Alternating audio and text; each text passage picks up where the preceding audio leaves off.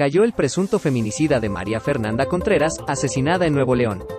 La Fiscalía del Estado cumplimentó una orden de aprehensión en contra de un sujeto de 26 años de edad. Autoridades de Nuevo León capturaron a Raúl Alfredo, N, de 26 años de edad, identificado como el presunto feminicida de María Fernanda Contreras Ruiz, cuyo cuerpo sin vida fue encontrado el pasado 7 de abril en la colonia ex Hacienda de Santa Rosa, de Apodaca. La Fiscalía General de Justicia del Estado de Nuevo León, FGE, informó que cumplimentó la orden de aprehensión en la localidad de Francisco y Madero, Coahuila, por lo que el detenido será puesto, en su momento, a disposición, ante el juez de control de la causa para su imputación correspondiente. María Fernanda fue encontrada sin vida por las autoridades de Nuevo León el jueves 7 de abril, pues aseguraron que las investigaciones por el caso iniciaron el 4 del mismo mes, esto después de haber sido señalados por la presunta inacción en el caso por un grupo de manifestantes en la capital del estado. La última vez que la joven fue vista con vida fue el domingo 3 de abril, día en el cual acudió con un grupo de amigos del Tecnológico de Monterrey, escuela en la que estudiaba, a la zona TEC, ubicada en el sur de Monterrey. Posteriormente, María Fernanda informó a sus amigos que se dirigía en compañía de un acompañante al municipio de Apodaca, el cual se encuentra en la zona metropolitana de la capital de Nuevo León, para presuntamente ver un vehículo. Es lo raro, dicen que fue a ver un carro o una camioneta, pero ella ya tiene un carro. El carro que se ha difundido, un Mazda 3 2017, es de ella.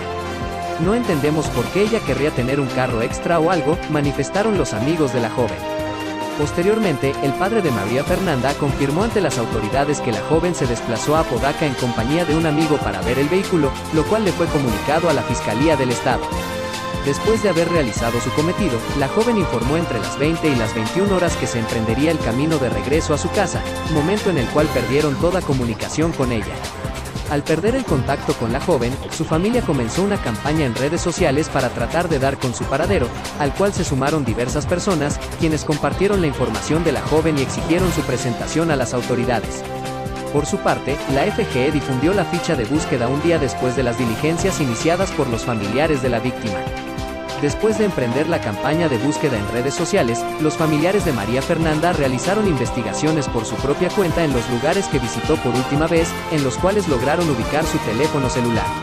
La información y evidencias fueron entregadas a la Fiscalía de Nuevo León, quienes fueron acusados de inacción por los propios familiares de la víctima, lo cual desató una serie de protestas por redes sociales y en calles de Monterrey, por medio de lo cual se exigió justicia para María Fernanda.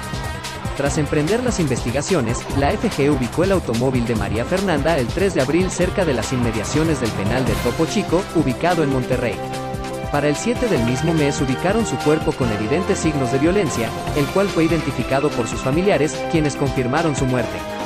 Javier Caballero García, titular de la Unidad Especializada de Investigación Antisecuestros de la FGE, detalló que el feminicidio ocurrió el mismo día de su desaparición y al interior del domicilio en el cual fue encontrada, por lo que las líneas de investigación para el caso se basan en un probable secuestro. Seguir leyendo.